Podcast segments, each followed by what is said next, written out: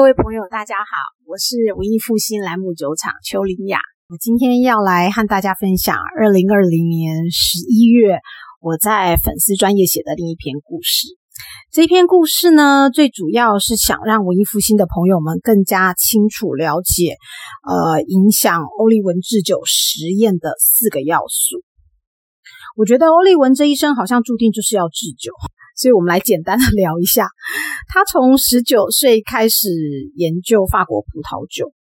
很有趣的是，他居然不是从法国葡萄酒专家写的书籍下手，而是从美国人 Robert Parker 所写的书开始。欧利文常说，法国人介绍葡萄酒的书有点艰深，不够平易近人，对于初学者是很高的门槛。但 Parker 用很浅显易懂的方式来介绍葡萄酒，对于当时想要学习的初学者帮助非常大。除了 Parker 以外，欧利文也阅读英国作家写的书。这位是英国相当资深的葡萄酒评鉴家，他的名字是 Michael Broadbent。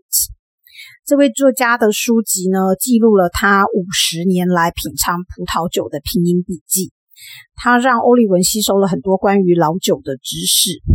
欧利文常说，如果有一天要开一瓶十八世纪的老酒，一定得邀请 Brobant 这位老前辈。可惜 Brobant 已经在二零二零年过世了。除了 Parker 和 Brobant，欧利文时常出现在法国各地的葡萄酒拍卖会，也因此累积了一定的知识，学习如何鉴定老酒。除此之外呢，朵玛时期也给予欧利文很扎实的销售经验。我们曾经在百货公司第一线介绍当时进口的葡萄酒白兰地跟 whisky。我们俩常说，朵玛的十多年是老天给我们的考验。若没有这些宝贵的经验，是没有办法成就今天的文艺复兴。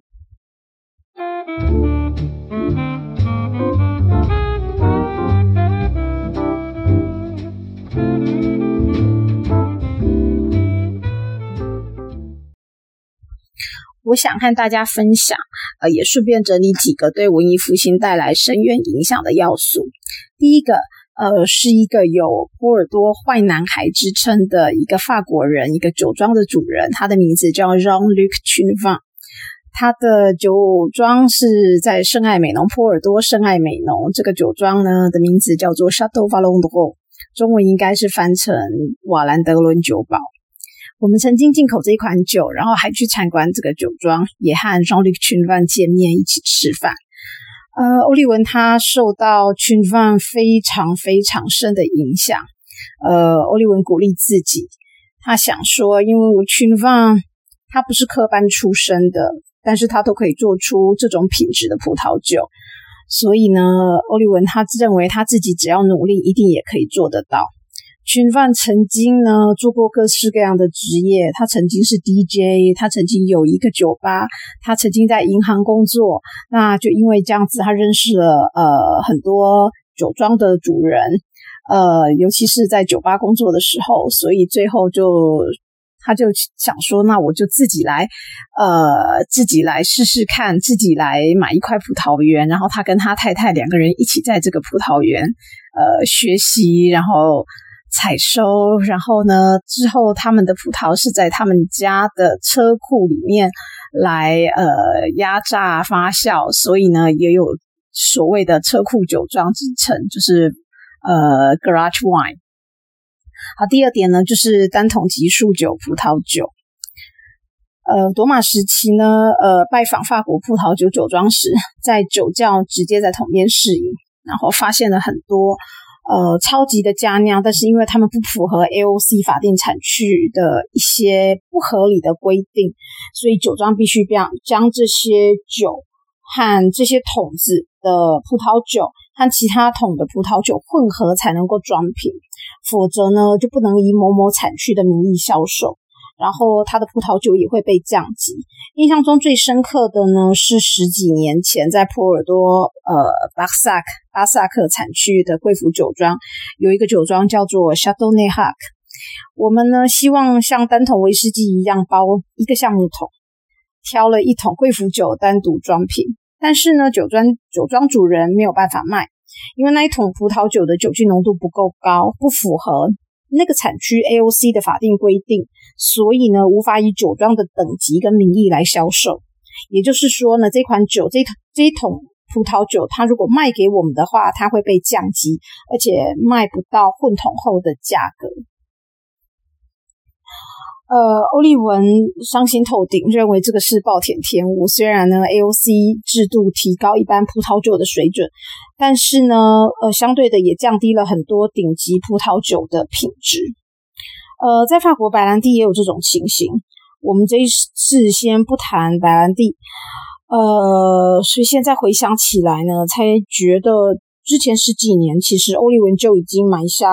未来兰姆酒当单桶装瓶的这个种子。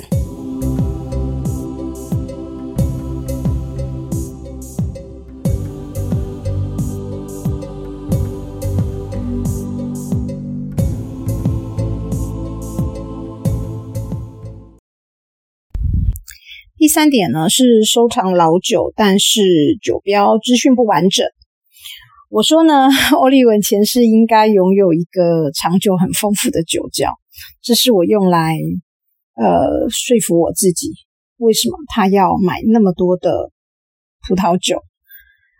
嗯，我说，因为他前世可能来不及品尝，所以今世呢。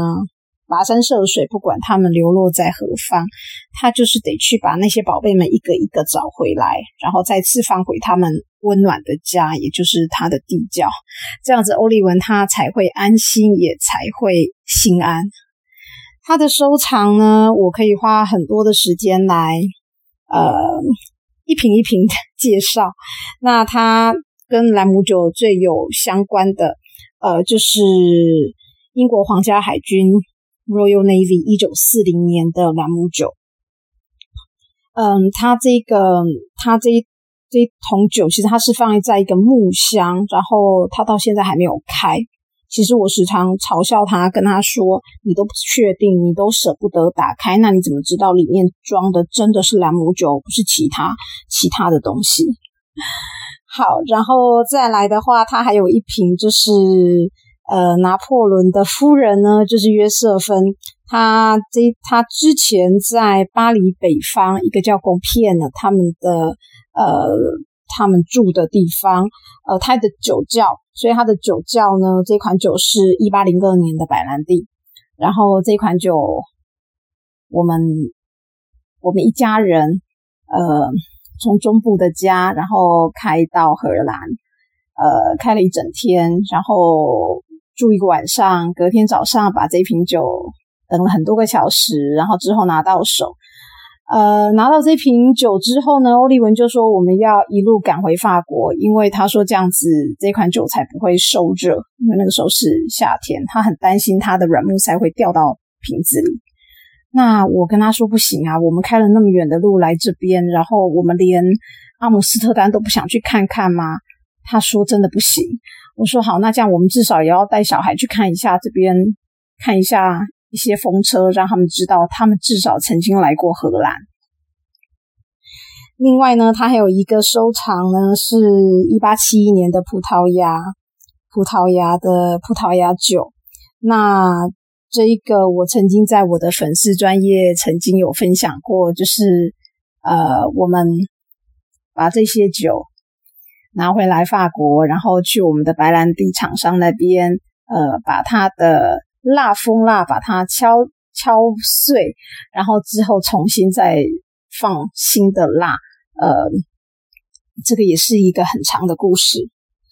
还有，它还有一瓶呢，今年刚好满，呃，今年已经满，已经三百零二年的，呃，马德拉的一瓶葡萄酒。好，我有机会，我一定会来一款一款呢，单独的来介绍它这些宝贝。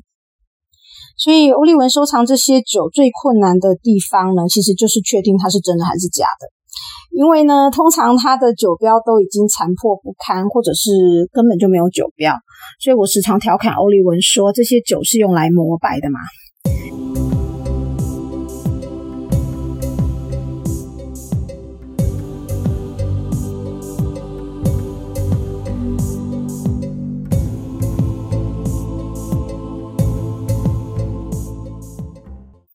我们两人呢都在汽车公司上班过，所以呢，我们跟我们希望兰姆酒呢也能跟车子一样的，呃，有很详细呃产品的介绍。那因为大部分的人是不会看，也没有心思了解，但是呢，汽车厂商一定会提供这些呃所有就是整个整整辆车所有这些零件的一些基本资料。因此呢，明确透明的背标呢，就是在这个前提下诞生。我猜呢，乌利文期许文艺复兴兰姆酒成为兰姆酒中的法拉利，所以呢，才愿意经历数百个孤独蒸馏的日子。幸好呢，他还有一只小狗陪伴。而，乌利文绞尽脑汁呢，构思所有的细节，然后在相当周延的思考下，才能孕育出这个背标的雏形。其实他一直到现在还在更改，他还在呃添加其他的资讯呃在他的背标上。我因为呢才疏学浅，眼光短钱短，所以呢欧利文在设计这个背标的时候，我就我就在旁边嫌他浪费时间在酒标上面。然后他很有远见的跟我说：“有一天你自然就会了解我的用意。”这是多年前这样跟我说的，所以事实证明呢，他的确有远见，思想前卫。欧利文说，这种酒标就是未来的趋势。所以呢，当那个美国一个顶尖的兰姆酒作家叫做 Matt Petrick，他也同意这个观点。所以呢，他还写了一篇呃一篇文章，所谓的呃 Extreme Transparency，就是极度透明的呢，来介绍我们的杯标。其实光看这一张背标呢，呃，文艺复兴就已经在国际的兰姆酒业界引起注目。我大概两三年前，我收到很多呃国外的兰姆酒专家跟爱好者的回馈，他们告诉我们他们非常感动，可是他们都还没有喝到，他们就跟我们说他们很感动。而且时常就因为呃看到这张背标，就直接把我们归类在品质比较高的栏目酒。所以呢，呃，这个时候让我亲身体验，就是文字的力量。文字的力量真是强大。以上呢这四点呢，就说明了文艺复影响文艺复兴的一些关键事物。我相信这样子你们会更了解。呃，所有影响到文艺复兴呃兰姆酒的这些背后的各种因素。总之呢，欧利文从来没有想过要迎合市场口感或者是消费者喜好，他就只想满足自己做他的兰姆酒。所以呢，现实层面的各种问题啊，比如说最基本的成本考量啊，根本就没有在没有在管。